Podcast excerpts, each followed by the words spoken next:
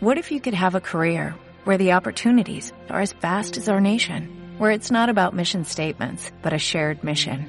At U.S. Customs and Border Protection, we go beyond to protect more than borders, from ship to shore, air to ground, cities to local communities. CBP agents and officers are keeping people safe.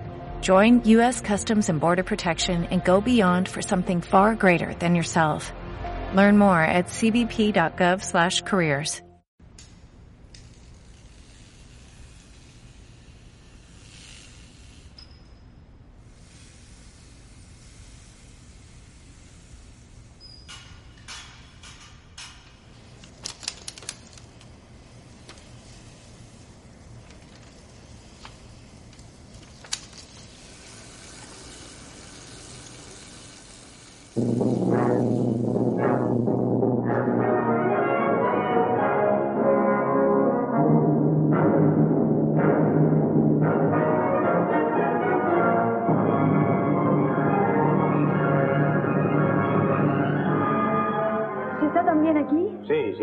tiene vértigo, sí. Me gusta ver Madrid desde arriba. Es como si fuera uno el amo de todo.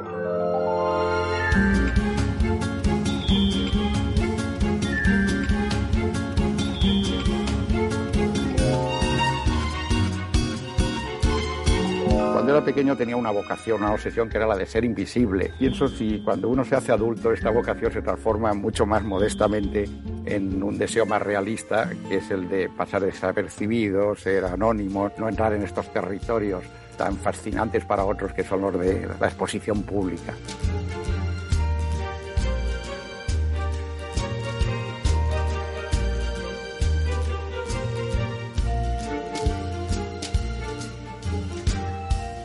Yo no he oído hablar nunca del complejo de Dios y yo creo que es el que tengo yo. Y por eso soy director de cine y por eso hago planos secuencias, porque creo que es el límite máximo al que puede llegar un, un ciudadano para poder acercarse un poco al ser Dios, aunque sea un Dios de chapuzas.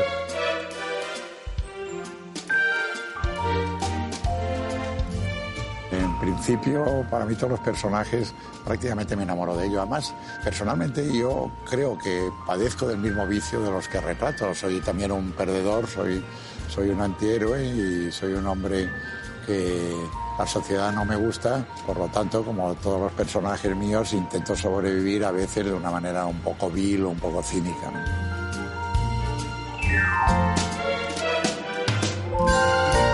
Yo, como alcalde vuestro que soy, os debo una explicación. Uno, dos. Uno, dos. Uno, dos. Película virgen, película virgen, ya lo he dicho, esa es tu misión, José, esperarte detrás.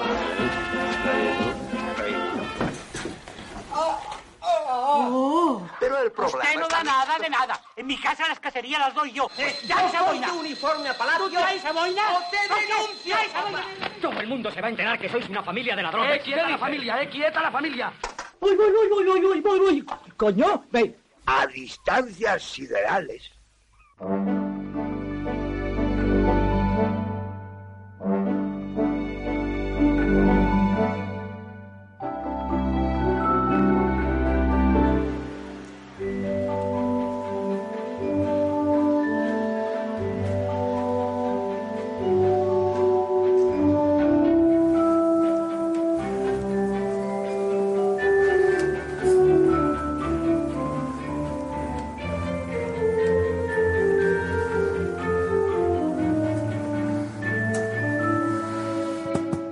Aquí está. Aquí están las 50 cajas del archivo de mi padre, todo lo que tenía en su estudio, que era una especie de diógenes, y había de. Podías encontrar desde eh, plástico de bolitas para envolver, por si algún día lo necesitabas, frasquitos de medicina al vacío, pero sobre todo está toda su vida, toda su correspondencia desde niño, sus cuadernos escolares, o sea, hasta las radiografías, eh, las recetas médicas. Mira, aquí a ver qué tenemos. Plan de trabajo, ensayo, rodaje, ensayo de domingo, libre. Toda, toda una vida la podéis reconstruir, se puede reconstruir desde niño en todas estas cajas. Tardará dos años en estar esto listo y digitalizado. Hay más de cincuenta y tantas cajas.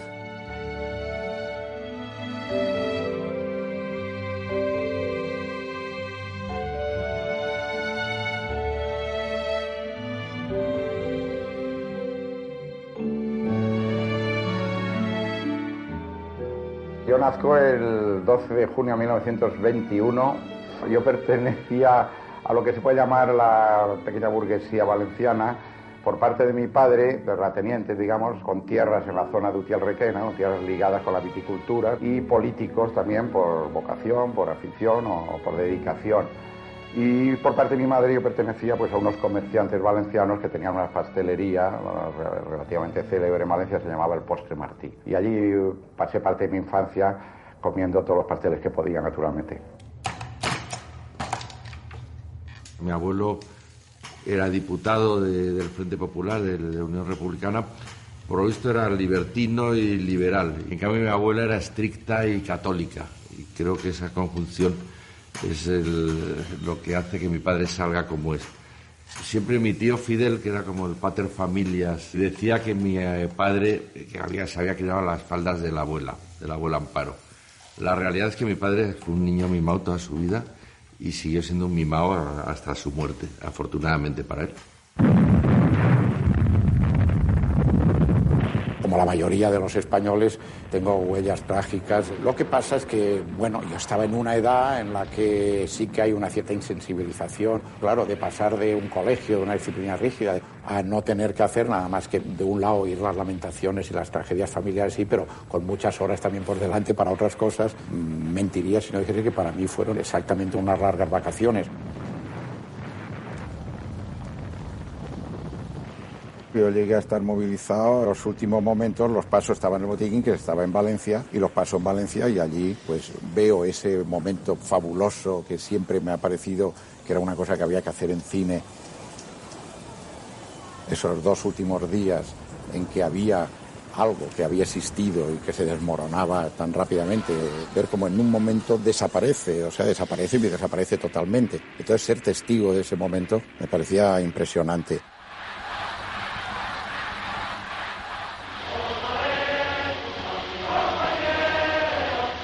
Por rebeldía ante la situación familiar y eso, eh, tuve, digamos, unas veleidades poéticas y sentimentales hacia el falangismo. Me fascinaba en aquel momento la figura de José Antonio Primo Rivera y todo eso. Pero cuando se produce el hecho familiar de que pese a ese enfrentamiento con mi padre, mi padre era diputado de Unión Republicana, lo detienen y ingresa a la cárcel y se solicita naturalmente como diputado del Frente Popular la pena de muerte. Veo que hay una oportunidad de hacer unos ciertos méritos para que la pena de muerte pudiese ser convalidada.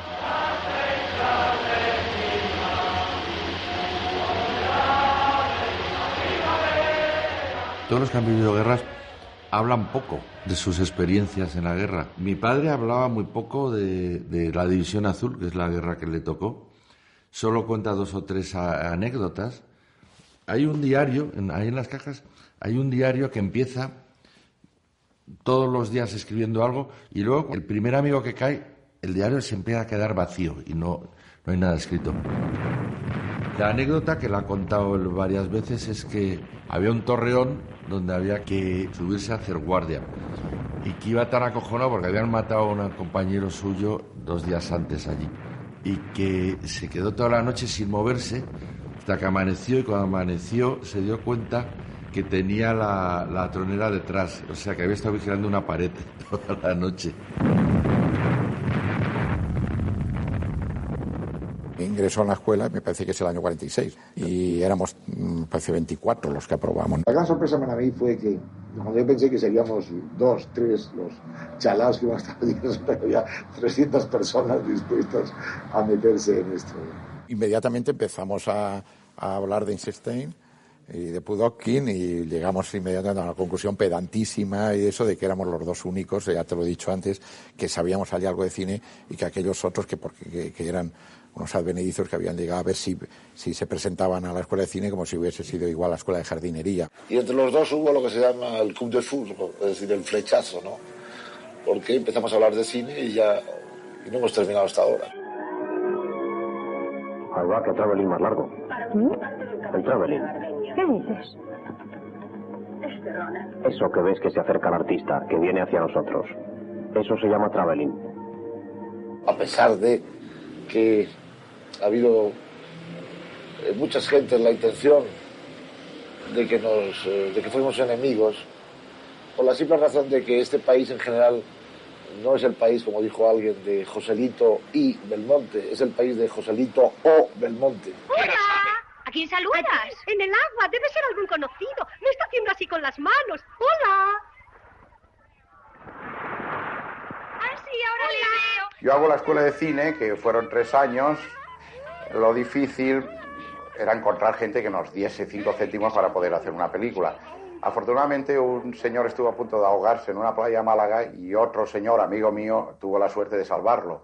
Entonces, gratitud a aquel señor que le salvamos de ahogarlo, consiguió que este hombre nos apoyase económicamente en la primera película y así logramos realizar, que dirigimos conjuntamente Bardem y yo, esa pareja feliz. Firmaré. Jamás, jamás, no firmaré jamás. Antes me arrancaréis la vida. Juan Antonio estaba dirigiendo a Fernando Gómez, que era protagonista, se lo había llevado a un rincón. Yo estaba preparando la escena. La escena representaba un plató, un estudio de cine. Y había un actor que hacía de director de la película aquella. Y yo, pues, como había una distancia, pues estábamos en alto, encima unos practicables enormes, y aquella gente estaba en alto, pues gritaba, decía, no, no, aquí no, miren ustedes al director, aquí, miren al director, al director, que era el actor que estaba haciendo director de cine. ¿Qué ha pasado? Y oigo la voz de Luis que dice, Fernando, mira al director. Entonces yo me quedé helado. Yo dije, ¿qué dice este loco? ¿Entiendes? Y entonces yo hice así como que no lo oía y seguía hablando con Fernando, pero Luis, la voz de Luis sonó más fuerte. Fernando, por favor, que mires al director. Entonces yo ya me fui encorajinando y a la tercera vez que lo dijo ya le pegué un alarido y dije, el director soy yo. Entonces Luis se quedó estupefacto, pobre. Como nos habíamos confabulado que ninguno de los dos dijésemos que éramos el director de la película, sino que la película estaba codirigida por los dos y que la palabra director no la diríamos ni uno ni el otro, pues él entonces dijo, "Me ca- el, el primer día, en la primera hora de rodaje, ya este, este desgraciado ya está diciendo el director, ya diciendo el director y el director... eh, Porque él se refería a que mirase al director de la película de ficción, o sea, que mirase la derecha y izquierda de la cámara, ¿comprendes? vino corriendo y vamos, de, de zarandeo, de el director soy yo. Y... Fue una, fue una metedura de pata, pero te demuestra el, el frágil equilibrio de ese, de ese acuerdo. ¿Pero lo has visto? ¿Te falta Di? ¿Te falta bien algo? ¿No has tenido siempre tu comida a punto? Sí, ¿qué? ¿Y tu ropa limpia? Sí, ¿qué? ¿Y todo a tu gusto? ¿Eh? Sí, sí, ¿qué? ¿Cómo que qué? Esa es la película de mi vida por donde la cojas. O sea, es la película que más me he divertido, la película que más me ha gustado hacer, la que me han dirigido con más cariño, con más talento, con, con más simpatía, con más... Bueno, es, es- esa es la película de mi vida. Demonio de criatura. Yo oí, porque nos pudimos colar en la cabina de producción para oír los comentarios de los clasificadores, oí que alguien decía, ah, esto es una película que huele a cocido, ¿entiendes? En las casas españolas hay siempre un pasillo. Y nunca había visto un pasillo en una película española. Yo creo que esa pareja de Félix fue una de las primeras. Oye, ¿os pongo en el censo o qué? Ah, eso es cosa tuya. Hay casillas para los realquilados. Y yo qué sé, si esto no hay quien lo entienda. Pues como se enteren de que nos tienen realquilados y del precio que pagamos, te meten en la cárcel. A mí me gustaba porque ya yo notaba en aquel guion ya una intención de hacer un cine dentro del cine de la comedia que estuviera más cerca de la realidad y que tuviera un, y que tuviera un contenido crítico. Y entonces, aunque yo ignoraba cómo se iban a producir ellos dos como directores, lo que yo sí veía es que por lo menos en la línea de mis gustos había un avance, una gran diferencia entre ese guion y los guiones habituales. ¿Tú crees? ¿Tú crees que por querernos tenemos la vida resuelta? No, mujer. Eso es en las películas.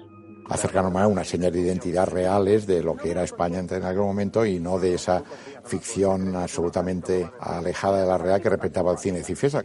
Y creíamos que el neorrealismo que íbamos a hacer nosotros sí que iba a reflejar la realidad española y tampoco fue así luego, porque me parece que en Bienvenido Mr. Marshall, en las primeras películas que hicimos en función de esto que habíamos recibido los italianos, pues Bienvenido Mr. Marshall es una fábula, es absolutamente. Pues señor, érase una vez un pueblo español, un pueblecito cualquiera. La película nace como una película folclórica, el productor nos contrata con la única obligatoriedad de que hiciésemos una película para Lolita Sevilla en la que ella cantase determinado número de canciones.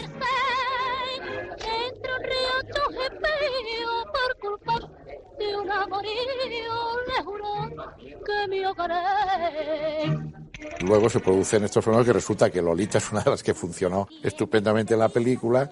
Diez días de rodaje ya no me molestaba nada la presencia impuesta de una BD, de una estrella, sino que al contrario, que con ella pues me llevaba como, como con los demás actores. Explica tú quién soy yo. tú? Ya, para que luego dude bien. Pero ¿quién mejor que yo conoce a los americanos? ¿Quién se ha pasado 15 años en Boston organizando espectáculos internacionales que siempre fueron del agrado del respetable público que llenaba la sala? Explícaselo tú, niña. Vaya. ¿Ya? ¿Lo cree usted ahora o no? Sí, claro. Después de lo que ha dicho la niña.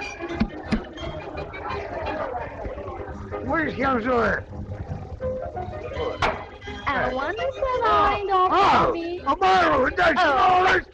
Está basado, como lo hemos dicho tantas veces, primero en la Coca-Cola, en la invasión de la Coca-Cola, y de ahí se fue derivando a la Kermés Heroica y de la Kermés Heroica Bienvenido.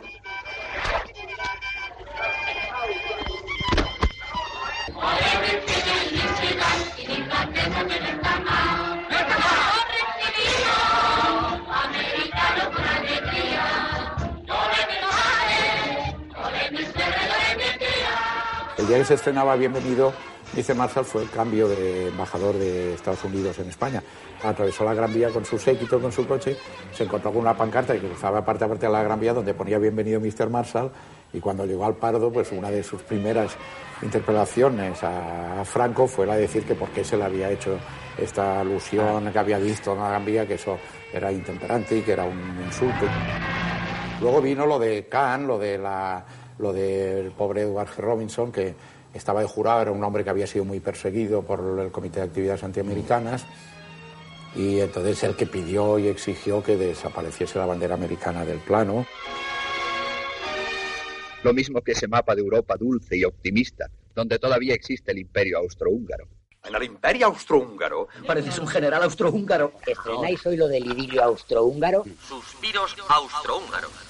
Imperio austrohúngaro. Me di cuenta en mi segunda película que había aparecido la, la palabra austrohúngaro de una manera normal y natural, escrita dentro del contexto de la palabra. Entonces, como estas dos películas mías funcionaron bastante bien, para mí por lo menos, pues la convertí esta palabra en palabra ya fetiche. Fue el año que se perdió el imperio austrohúngaro. Ella absolutamente absurda, metía con calzador. En, por ejemplo, en unas cuatro verdades estaba terminando de doblar el último take de la película. Alguien me dijo, no has metido la palabra austrohúngaro. Entonces, fíjate que no tenía otra solución más que la posibilidad de meterla en ese take. ¡Yo, austrohúngaro! En Nueva Vista yo creía que iba a ir a la cárcel porque me atreví a poner, y es así, deliberada y preparada y todo, en una escena en la que unos niños que se sublevan y se suben a un monte y todos los padres en un veraneo van a desalojarlos de que se han refugiado en un castillo en lo alto de un monte. Y entonces entre los padres hay varios que son generales. ¿Qué trece? ¿Me vas a pagar el suspenso, canalla? A mí lo que me hicieron es rodar, añadir en vez de cortar. Pues aparecían unos generales, unos viejos generales, estaban hablando de sus batallas. Pues en Cerro Gordo usted no movió bien la caballería. Mucho menos si son alemanes. Mi general, los torpedos alemanes ganarán la guerra. Mi general, los alemanes con torpedos y sin torpedos perderán la guerra. Y la perderán aquí. Y de repente la censura cuando llegó a la película dijo que no podían salir unos generales en la película, que no podían ser unos generales, supongo a lo mejor pensando que más tarde iban a ser derrotados por unos niños. La falta de sentido del humor es evidente ante este corte. Y lo que me hicieron es rodar una escena nueva.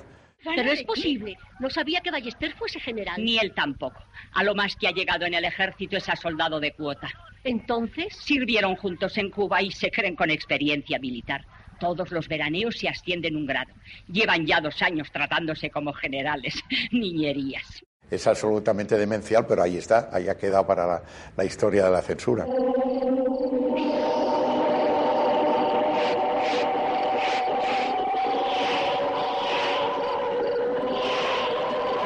Se me ocurre la idea de bueno, un balneario donde no funciona ya la cosa, donde está pedido el turismo, y alguien que se le ocurre que un milagro puede llevar gente allí, que puede que en el momento final pues fallaba naturalmente, les, les fallaba, se descubría el pequeño truco, se descubría el fraude. Yo soy San Dimas, al que los antiguos llamaron el, el buen ladrón. ¡Oh! ¡Escucha tú! ¡Oh! ¡Escucha tú la palabra del bienaventurado Dimas! nos obligan a José Luis Colina y a mí a modificar ya el guion, pero luego no gusta tampoco y es cuando aparece la sugerencia por parte de la censura y por parte de la productora, que el cura que tenía entonces la censura, el padre Garau, que colaborase en una reestructuración del guion en esta segunda parte. Y él elaboró unas modificaciones de ochenta y tantas páginas, ¿eh? Y no podía ser, pero yo sí que quise que figurase como guionista el padre Garau. De estas conversaciones que tenía yo con estos hombres, recuerdo alguna, un día me decía, Berlán, aquí donde me veo, he sido un cura muy moderno y muy perseguido. Y yo diciendo, este hombre, pues que, soy un cura moderno, debió tener problemas ideológicos, problemas de ciertas rebeliones a ciertas cosas, o quizá con cubinato y todas estas cosas de, que uno imaginaba al decir que era tan moderno y que había de tener tan problema. Y en el momento ya último terminé de decir, porque aquí donde me veo, Berlán, y fui muy perseguido por ello, yo fui el primer sacerdote español que llevó reloj de pulsera. Ya en la democracia se me acercó un amigo diciendo, tú no te enterarías de una cosa de la censura cuando él estaba allí en la censura. En esta película, Las Cuatro Verdades, el, el guion, el primer plano ponía vista general de la Gran Vía madrileña. Pues yo se iba a pasar la hoja porque una vista general de la Gran Vía no tiene nada punible, ¿no? Y entonces uno de los censores me dijo, un momento, un momento, una vista general de la Gran Vía madrileña con cualquier director no tiene problema, pero con Berlanga, ¿quién nos dice que no pone a cuatro obispos saliendo de Pasapoga, del cabaret Pasapoga? Y eso me lo dijeron 12 años después, que si me lo llegan a decir en el momento, lo coloco. Oiga, para sacrificar al burro. Ahí dentro. Gracias. Parece ser que surgió en un momento determinado el comentario sobre una película mía que alguno de los ministros dijo que yo era comunista.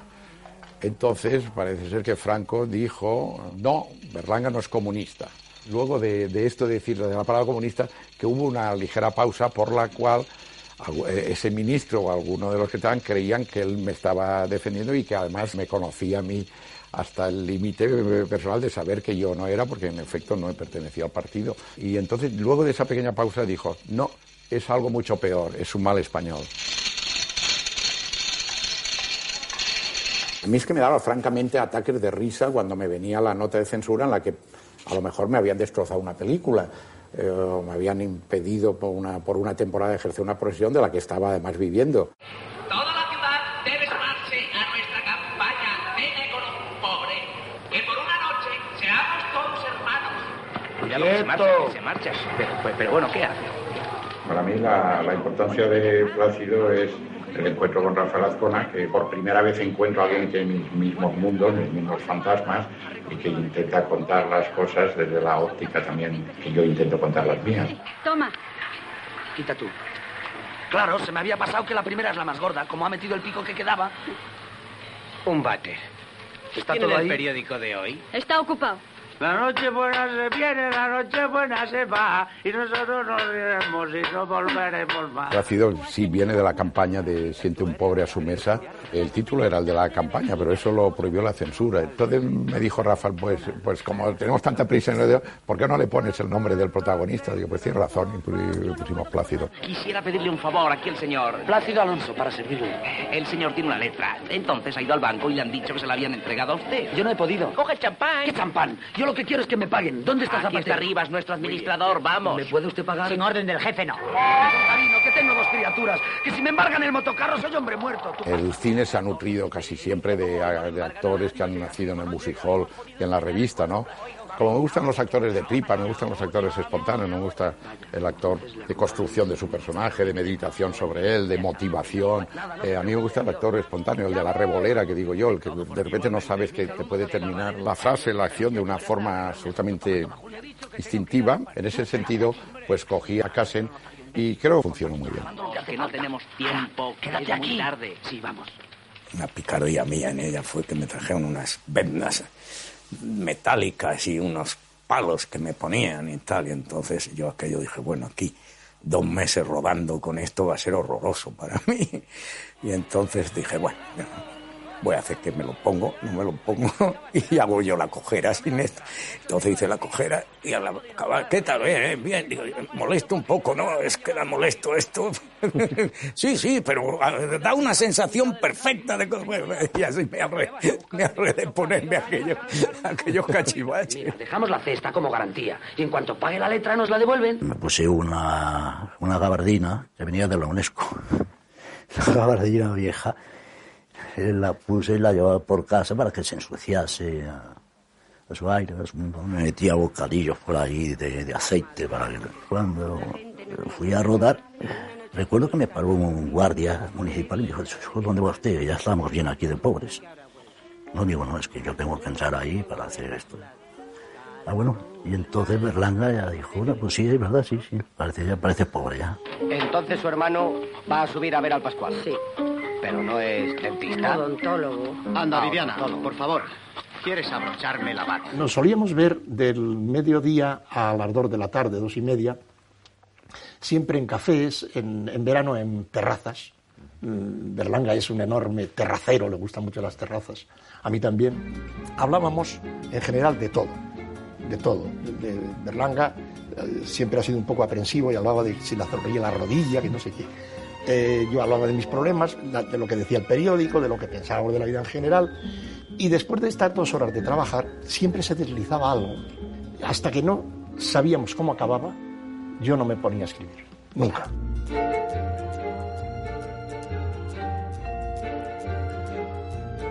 Tenemos un método fijo que es el no tener método, como es, pues eh, porque surgen la- las películas en- entre los dos, no, no podemos decir nunca que hayan surgido de la misma manera. Unas han venido por noticias de periódicos, otras por algo que haya podido contarme él de algo que le haya podido pasar y que él cre- creyese que a mí me haya interesado, otras por lo que a mí también me haya podido pasar.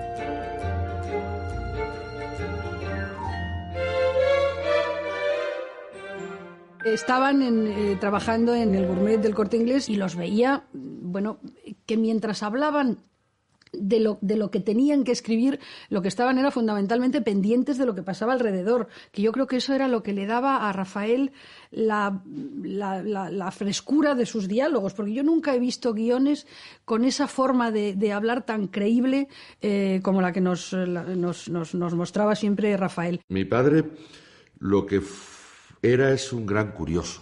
A mi padre le interesaba todo.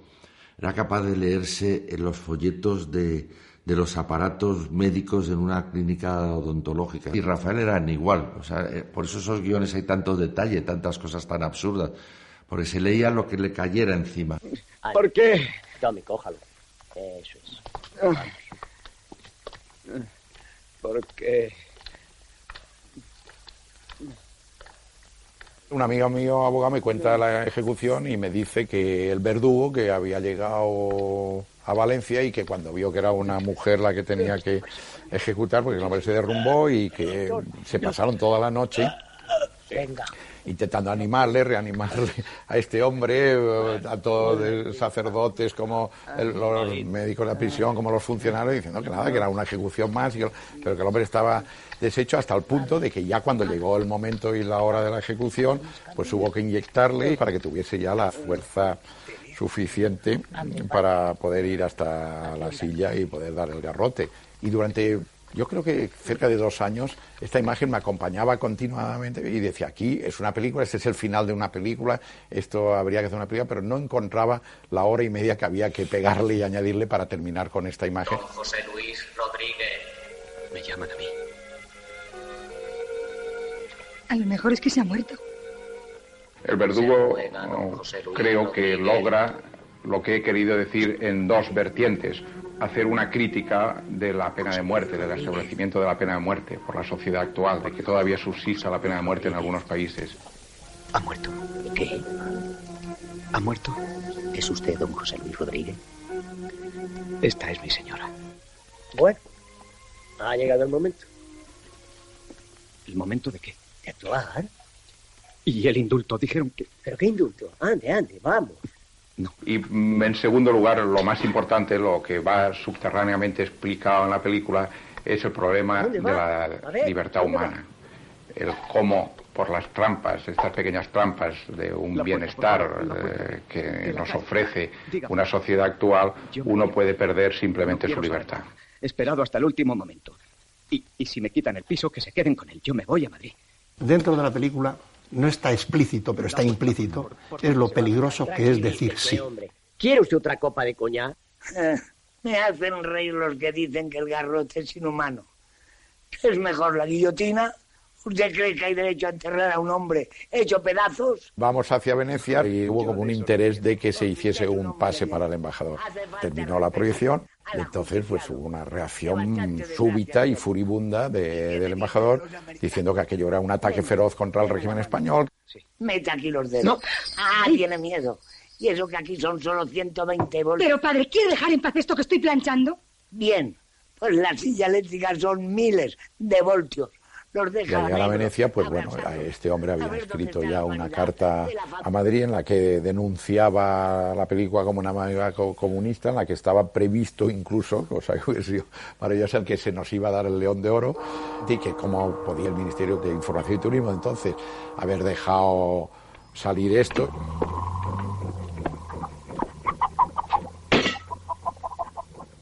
Se trataba también de concebir al verdugo como una víctima más también, en una película donde ambas partes eran, eran víctimas, eran perdedores, porque este hombre que parecía tan habitual, que parecía tan feliz y en su profesión como Pepis Ben, en su papel de- del verdugo viejo, no dejaba de decir al final que él la primera vez también dijo que no volvería a matar, pero todos volvemos a matar. Bueno, una vez, una vez que nos han emborregado y nos han metido ya en, en, eh, han levantado el chiquero y nos han metido en eso, todos volvemos a hacer lo que hemos hecho inicialmente para poder conseguir esta supervivencia. No lo haré más, ¿entiende? No lo haré más.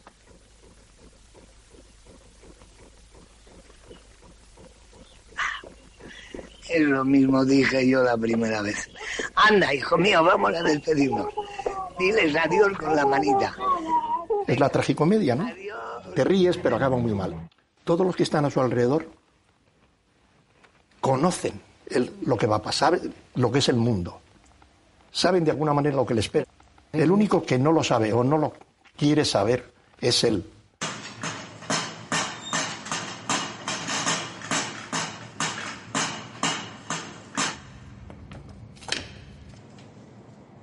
Hay una constante en todo mi cine, desde el de antes de Azcona al de luego de Azcona, que es que en todas mis películas se parte de una situación en que un individuo, siempre es un individuo, se encuentra en un estatus determinado frente a la sociedad, frente a sí mismo.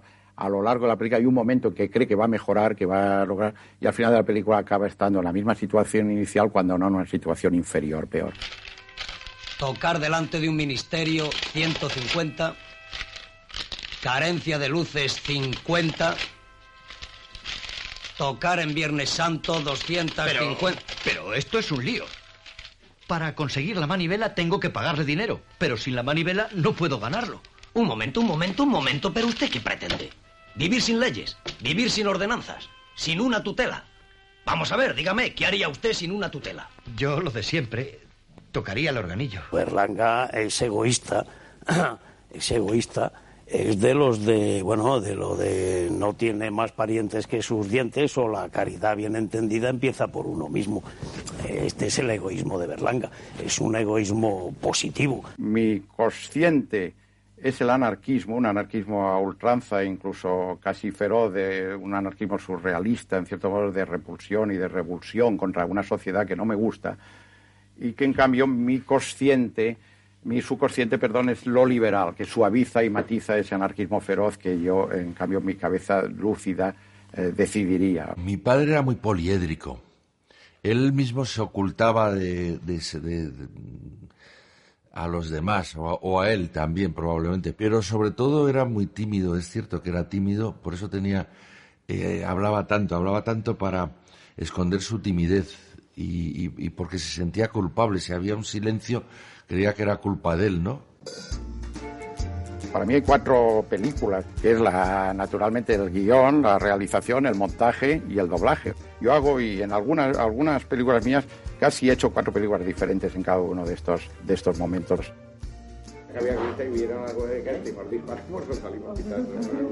No me ha fascinado nunca la, la técnica, Quizá además, aunque me hubiese fascinado, no sé si hubiese llegado a ser un buen técnico. Es decir, que me pasa como con el bailar. Yo tengo todas mis teorías de que el bailar no sirve para la seducción, que supongo que son mentiras, porque no sé bailar. Me adapté enseguida a pensar que, que el director lo que debe es vampirizar a los demás. Y tengo toda esta teoría de que, bueno, que la cámara que es, que es absurdo, que uno debe saber ir contando la película y que luego que la película llevando un buen cámara, porque es el que te va contando la película técnicamente. ¿Sabes No. De guerra y cosas que no se ¿Dónde la van a matar? Oye, Vicente, ¿cómo funciona esto? Y últimamente he entrado en una especie de pequeña leyenda de plano secuencia, pero no me implica plano secuencia una calidad de director técnico. Yo estoy creando un trozo de vida un poco extraño, magmático, caótico. Confío en el, en el azar, en la suerte, y hasta ahora se me ha dado bastante bien. Yo ruedo plano secuencia y me la juego, porque cuando termina la película pues la empalmo y entonces puedo perder sobre todo lo fundamental de una película, que es el ritmo, ¿no? El timing. Sí, apúntame que me acuerde ahora cuando tenga un ensayo de que Blasco haga algún comentario sobre y esto que parece aquí. Yo creo, las películas las creo de una manera absolutamente vegetativa, me encuentro cada mañana cuando llego al estudio con una serie de gente, unos de los cuales tienen que estar detrás de la cámara y otros delante, y de una manera mágica, absolutamente, sin que lo sepamos, creo nadie cómo va funcionando el uno y el otro, va surgiendo como un magma, como un caos, va surgiendo el hecho el hecho este de la creación fílmica. Yo no dirijo, no, en absoluto al actor. Pienso que el actor sabe vagamente de qué va aquello y le dejo esa espontaneidad de la creación. Me limito en algunos casos, naturalmente, a decir, esta toma no me gusta, vamos con otra, pero sin, sin cambiarle, sin motivarle, sin decirle cuál es la razón por la cual no me ha gustado. Quiero dejarle siempre en esa sensación de absoluta creación personal. En todo caso lo vampirizo, pero no lo dirijo. Luis decía medio en broma que la dirección de actores terminaba en el cine guía. Decía, ese, esa, ya está, ya no hay más que. Sí, por lo demás era eh, eh, todo el rigor y toda la, disciplina de eh, incorporar tu trabajo a esta especie de, diseño, de parámetro tan, sinfónico, casi me atrevo a decir, que da cada uno de los planos de, que, armaba, que armaba Luis. Yo no les digo nada y esto los, desorienta mucho el porque no saben si lo están haciendo bien, si lo están haciendo mal, pero creo que si les halagar, si les dijese que bien has estado, que bien, esto traería como consecuencia la aparición de todos sus tics eh, profesionales, porque se sentirían entonces tan seguros que se repetirían. Ahí la fíjese, te ha dado por poner los huevos a escondidas. Es un hombre que te deja hacer la joya. Si le preguntas, ¿y cómo, cómo debo hacer esto? Él dice, ah, ah no sé, eso, eh, mira, eh, mira el papel y y hazlo, hazlo, nada más, hazlo. Si el tapo me ha dado un ojo, vaya una nochecita que me has preparado. Oye, mira, eh, mira. ¿Qué mira? Si no veo nada. Muchas veces Berlanga las acepta todas. Otras veces acepta la mitad. Otras veces te llama aparte y te dice, hombre, yo no creo que es por ahí. Tú ves, tú lo ves, hasta que te lleva el camino que él quiere. Carmen, Carmen. Me dijo Emma, ¿por qué lloras? Pues Luis, estoy llorando porque me siento que creo que te has equivocado, que yo no soy la actriz que tú querías para ese papel. Ah, pero tú eres de las actrices que hay que decirles después de que hacen una toma. Muy bien, maravilloso. Uy, uy, ¿cómo has estado? ¿Has estado genial? Y yo le dije así, le dije, vete a la porra, idiota. Y me eché a llorar. Entonces me abrazó, me dio un beso y me dijo, anda, tonta, ¿no ves que si yo no digo nada es porque estás haciendo lo que a mí me parece que es lo que se debe hacer? Nos damos el siguiente plano y al terminar el plano empieza. Oye, a todo el equipo, ¿habéis visto cómo está Emma Perella? Es un genio, es maravilloso. Y le dije, ¡idiota! Aquí la gente no se preocupa de ser diferente de lo que es en realidad, ni de lo que piensan los demás tampoco. No, cada cual vive su vida sin hacer daño Ay, si esto no es la felicidad, es algo que se le parece mucho, ¿eh?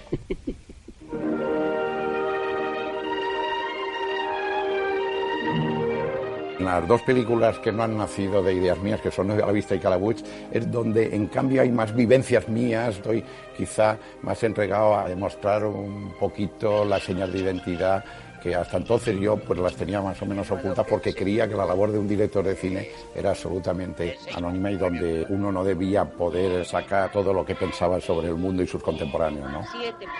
Le ha salido muy bien esa S. ¿Usted cree? De las mejores que he visto. Es que las S se me dan muy bien.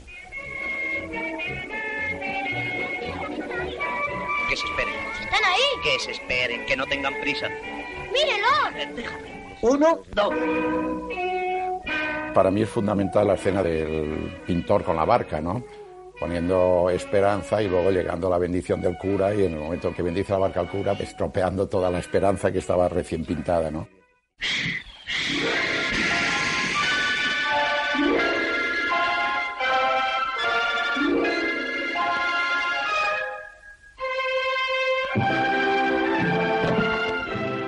Me gustaba mucho su mundo de Calabuch. A lo mejor se enfada si lo digo, pero creo que su fondo estaba más por allí, en aquella cosa tierna, poética, evasiva. Un momento, un momento, quietos. Luis era un hombre muy tierno. Y era un hombre muy tierno porque era un hombre de respuestas inmediatas. Y sus respuestas inmediatas siempre eran tiernas. Sí, mm, era, un, era un hombre que, que necesitaba caer bien. Probablemente, como él decía, quiero quedar bien con todo el mundo y dejar en paz a todo el mundo con el único objetivo de que me dejen en paz a mí.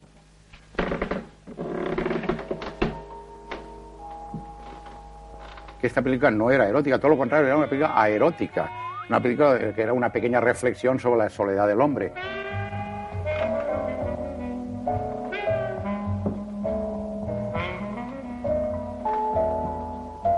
Es un hombre que tiene la lucidez de adivinar que estamos abocados a estar cada vez más solos, aunque estemos dentro, pero indudablemente, de tanta colectividad. Es el aniversario de nuestra primera semana.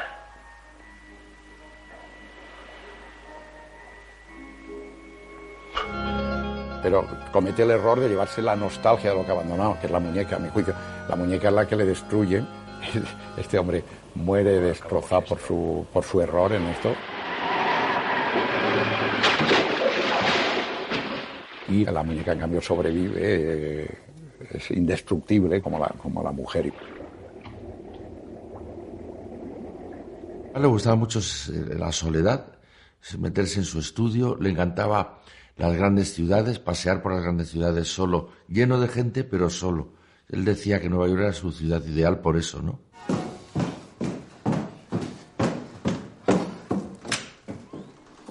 Oh, Michelle, qué ganas tenía de conocerle. Pase, pase. Usted es Gaby. Sí, soy Gabino Puchades, de profesión diseñador, pero de vocación erotómano. Soy en efecto un fetichista total. A mí el mundo del objeto me fascina mucho. Me gusta refugiarme en unas soledades donde el objeto adquiere súbitamente un valor eh, de compañero, una necesidad de ser acompañado por unos objetos que en definitiva te son mucho más fieles que vosotros. ¿no?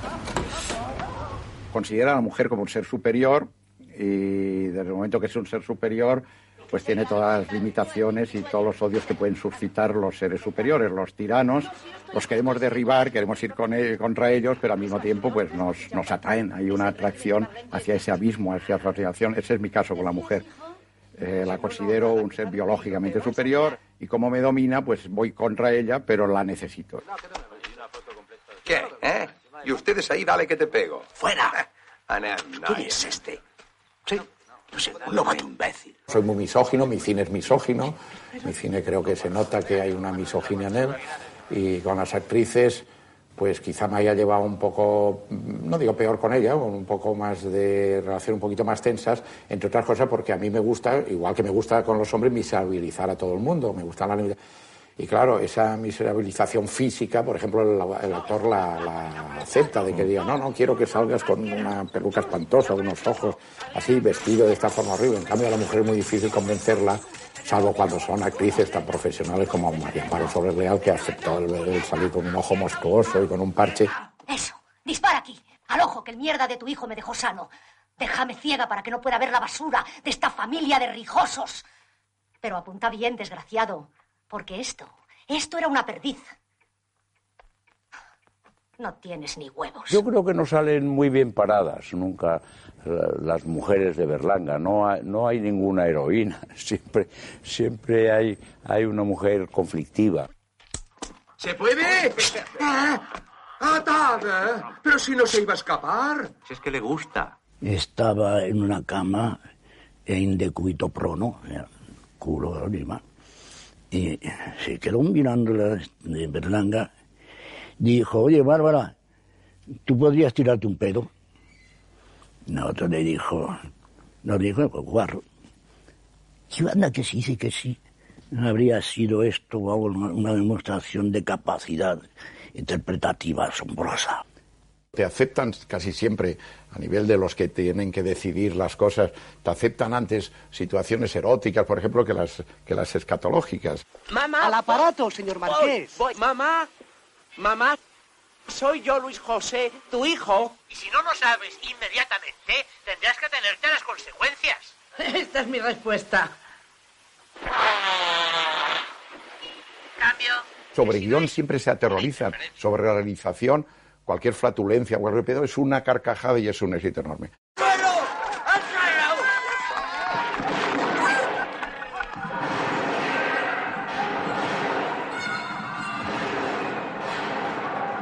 El tema nace de una anécdota, de un suceso, es las perdigonadas que recibió la hija de Franco, la Carmen, en una cacería de un conocido político de entonces que me contaron que Franco como experto en la caza parece que estas cosas se perdonan mucho y que dijo no, no, no tiene importancia y entonces pues lo tranquilizó e incluso continuó de ministro. Digo que podemos disponer de su puesto, ¿no? Sí, sí, naturalmente. Segundo, Una mano. No se me acerque, no me ensucie.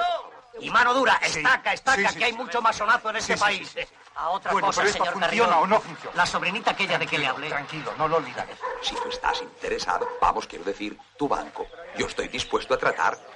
Así que usted políticamente no está comprometido. Apolítico, total, de derechas, como mi padre.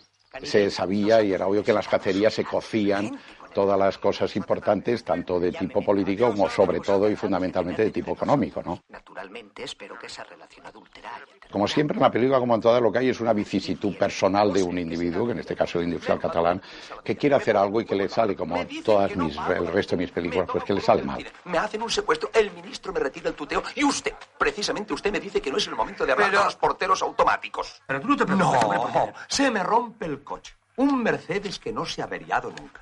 Me llenan de ensaladilla, de huevo, de barro. Pago una cacería. Pero quien invita es al marqués. Un marqués que me quita mis robellones. Al Cometa Nacional tengo que agradecerle naturalmente ese gran éxito. Porque eso pues, es, es muy importante pues, para todos, pero yo hablo particularmente, y esto pues, es una cosa que, que sería pues, un cretino si no reconociera que es una cosa que ha sido muy importante en mi vida. Lo que yo he unido en la tierra no lo separa ni Dios en el cielo. Amor de Dios, Padre. Este personaje del cura Trabucaire, del, del cura del púlpito, del energúmeno que grita desde el púlpito contra todo tipo de acercamiento a lo lúdico, pues este tipo siempre me ha fascinado. Una pieza le disparo. Como hay Dios que le vuelo la cabeza de un escopetazo. Yo creo que no llega a pensar en ningún otro actor. Yo a Luis Escobar lo conocía de- como hombre de teatro, como hombre que había hecho cine, había dirigido películas, había sido guionista. O sea que aquí lo que pasa es que esta gallina ha puesto. Y vosotras robándome como siempre. Que no, señor Marqués, que nosotras no hemos ido. Dígaselo, señora Marquesa, que no nos Despellejándome. A mí el personaje me asustó un poco el guion por, la- por, por varias razones. Una, que era marqués, yo también. Pues siempre decía, ahora van a creer que soy yo. ¿no? Y otra, que es una sátira política. y Yo no he querido nunca eh, tener ninguna eh, significación política. Eh, tercero, que mm, había una escena eh, tijeritas que podía ser bastante arriesgada y que en efecto a muchos de mis amigos, sobre todo a mis amigas, les escandalizó bastante. Pero yo me dije, pues mira, el que un marqués tenga esa, esa costumbre de coleccionar esta particular colección, pues tampoco es para tanto. Así que hice el papel y muy contento.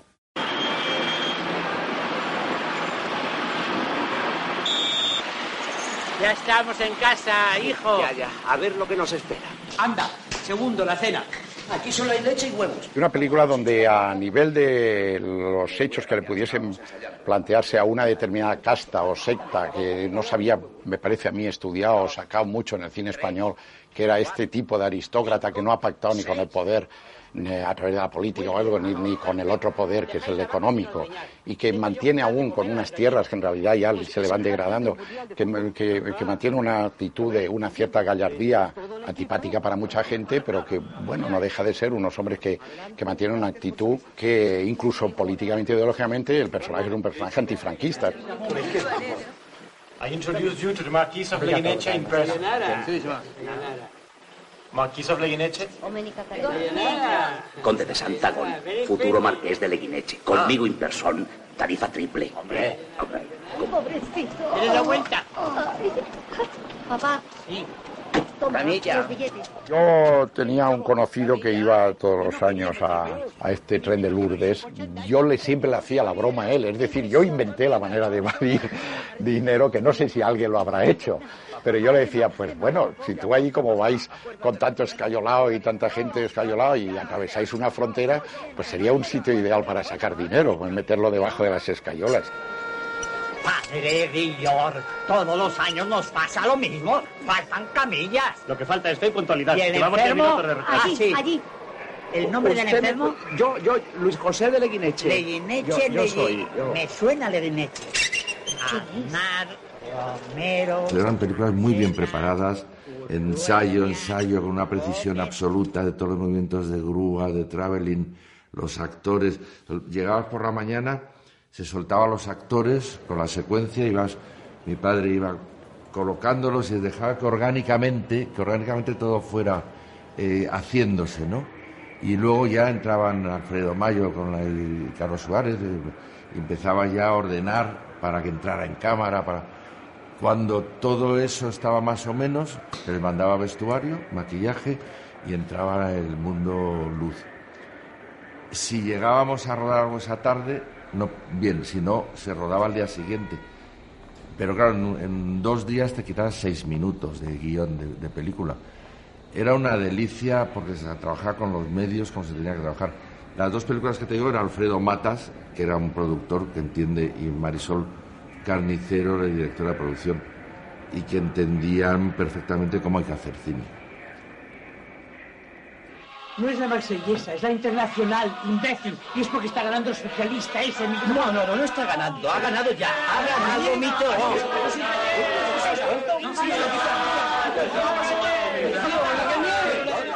La primera noche que se rodó esta escena de cuando entran cantando la internacional y tal y cual, entre la figuración está la crema innata de la sociedad madrileña, a la cual no se le había dicho nada y de repente ven entrar unos señores con el puño en alto y yo estaba al lado de una señora que dijo esto es lo que va a pasar en España dentro de poco y estaba horrorizada naturalmente. Y yo creo que en esos momentos Berlanga se divierte pero muchísimo.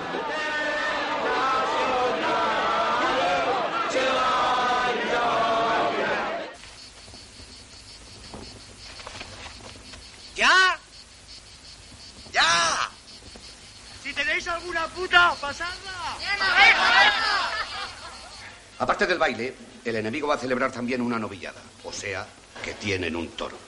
Mi plan es cruzar las líneas, dar un golpe de mano y quitarles el toro, ¿comprende? Les quitamos el toro, lo guisamos con patatas, se lo damos a la tropa. Y aparte de joderle la fiesta, ponemos la moral de nuestra gente a prueba de obuses. Exacto. Había escrito por los 50, 51, por ahí. El hecho evidente que sí, que es una película que escribo bastante cercana todavía a la guerra civil.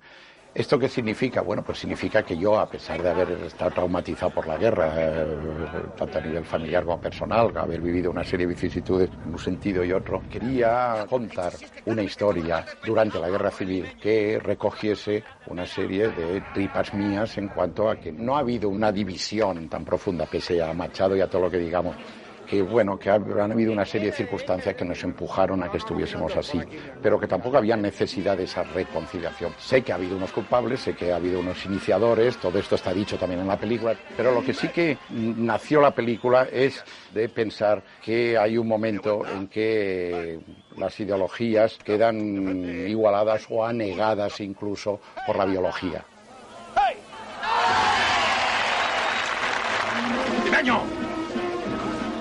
Desde trinchera a trinchera y en la zona además entre las dos trincheras, es decir, la tierra nadie, puede ya siempre más la biología que la ideología.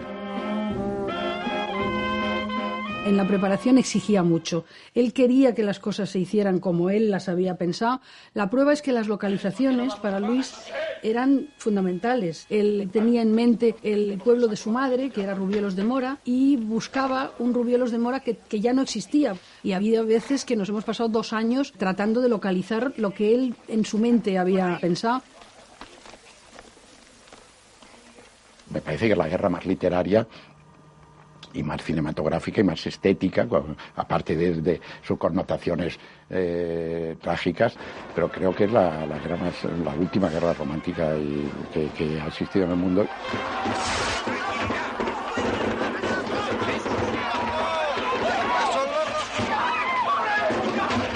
Posiblemente de los peores momentos que pasaron en mi vida. Yo tengo, desde niño, soy de Chinchón, un pueblo taurino, un miedo a, los toros como a la bruja, igual, exactamente igual.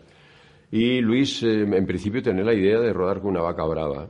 Ensayamos dos o tres veces una de ellas es la vaca que, que se llevó al, equipo de maquillaje, se escapó por el hueco de la talanquera por el que tenía que salir. Y yo le confesé a Luis que estaba acojonado, sencillamente, que, era un miedo, una que yo sabía que el animal a él le importaba un carajo toda la gente que venía por mí, que no, que no. Y me imagínate lo que eran SOS del Rey Católico, salían el ejército cada mañana y el cobarde se quedaba allí recluido. El primer día no, no se pudo rodar porque la vaca se fue, se escapó. Un segundo día, con el cobarde allí recluido, eh, avergonzado, oculto en los rincones, y vuelve el equipo también sin haber conseguido rodar un puto plano porque la vaca. Hasta que Luis acepta hacerlo con una vaca mansa, que la vaca mansa puede pisarte, pero no. Entonces yo dije, bueno, ahora no tengo. Y afortunadamente soy yo el que está corriendo delante de la vaca mansa. Para mí particularmente es la película más dura que yo he hecho, porque nos han dado unas palizas, nos han breado de tal forma, porque en definitiva también es un poco una película de acción, y entonces hay que estar en forma. Vamos, yo, por más señas, en, la secuencia número dos, que tenía que subir un, montículo bastante pronunciado y además corriendo mucho, tengo la anécdota de que un, lugareño de aquí de SOS me dijo, ya trabajan ustedes los del cine, ¿eh? Le digo, hombre, claro, no, no, es que nosotros creíamos que era otra cosa, pero ya trabajan, sí, porque 41 veces ha subido usted el montico ese. Y digo, ¿cómo que 41? dice, sí, sí, se las he contado. Limeño, Cartujano, con Dios. Ay, Limeño, si ves al Tejaillo, dale recuerdo. ¿Al Tejaillo? Pero si la palmó en Valencia. Un toro. El hambre. Ella se murió de pena y yo que la causa Yo creía que los que habíamos vivido a Angelillo, que ya sabes que fue un cantor, que además fue un cantor republicano, se tuvo que exilar y volvió, que los que habíamos vivido, el poner esta canción en aquel momento iba a producir una congoja que yo necesitaba para para, mm, para el final, porque yo no quería terminar la película riéndome, era un error también. Para mí la guerra civil, la posguerra y todo lo que había quedado de esa España destruida, que era el cadáver de la vaquilla, que eran los huesos de la vaquilla. En este caso lo que más me sensibilizaba era que Angelillo eh, cobijase todo aquello. El único enterrado. Mira, la cárcel. Ahí la tienes.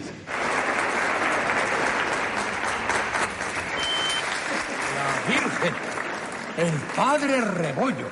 bueno es que le conoce. Para mi desgracia. Me trincaron cuando le instalé el váter de su parroquia. Me apilas, aunque se disfrace de rojo. ¡Ay, joder, que soy del OGT! Si vas ahí, como a la universidad. O sea, aprender con catedráticos, pero buenos. Y luego él estaba siempre, parecía que no se enteraba de nada, pero estaba atento a todo. Eran rodajes con, con 20 actores en plano, más la gente, más los técnicos. Era, era todo como caótico, aparentemente, pero no era caótico. O sea, estaba, estaba todo perfectamente medido. Y una cosa que hacía Luis, que luego lo vi en otras películas, es que ensayaba exhaustivamente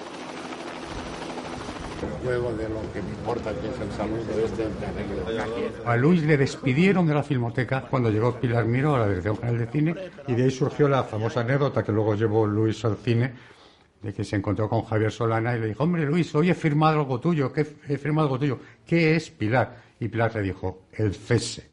¡Hombre, querido Perales! ¡Qué alegría de verde! Precisamente esta mañana he firmado algo para usted. No consiga. ¿Qué es lo que he firmado, Bonilla? Ah, el cese. La ¿Cómo? Pero lo firmado vale. Yo creo que lo berlanguiano es una pura contradicción. Es algo caótico y al mismo tiempo minucioso y ordenado. Es la capacidad de mirar al ser humano en toda su profundidad, despojada de toda retórica. Todo lo que sean como cosas normales, pero que se disparaten en algún momento, eso sería berlanguiano. Todo el mundo cuando tiene una situación con sus amigos, con su entorno, con la familia, en la cena de Nochebuena, lo mira y dice, es que esto es berlanguiano. Los españoles sabemos lo que es berlanguiano porque los españoles somos berlanguianos.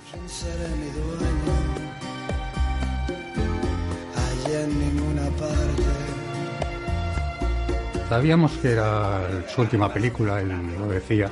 Ariston es la obra de su vida, es donde pone de manifiesto su ideología más clara con respecto a la familia, a la amistad, a las ceremonias, a todo su universo creativo, es donde lo pone más en evidencia y también de la manera más brutal y más directa. Loca.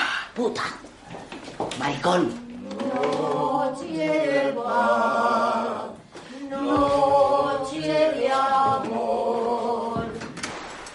Todo el mundo queremos huir, pero tampoco nunca llegamos a ese destino que puede ser cuando uno no tiene coraje de suicidarse, pues puede ser ese destino en el que siempre la sociedad tiene tiempo para poder volverte a tenderte las trampas que te, te retienen, que es el caso de esta película.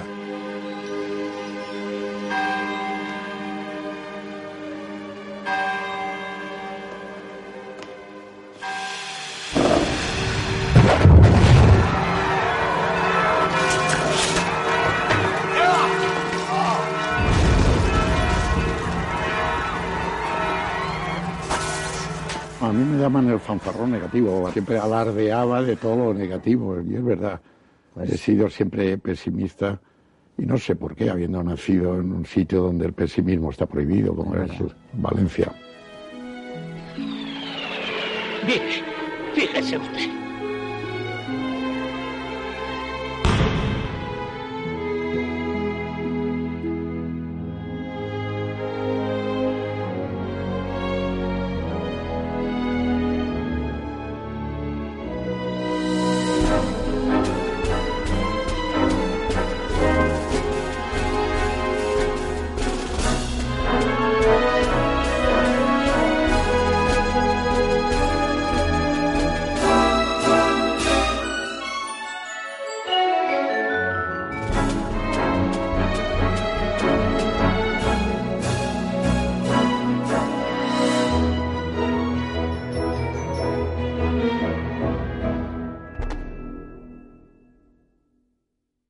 ¿No se merece tu familia lo mejor? Entonces, ¿por qué no los mejores huevos? Ahora, Egglands Best están disponibles en deliciosas opciones. Huevos clásicos, de gallina libre de jaula y orgánicos de Egglands, que ofrecen un sabor más delicioso y fresco de granja que le encantará a tu familia. En comparación con los huevos ordinarios, Egglands Best contiene la mejor nutrición como 6 veces más vitamina D, 10 veces más vitamina E y el doble de omega 3 y B12. Solo Egglands Best. Mejor sabor, mejor nutrición, mejores huevos. Visita egglandsbest.com para más información.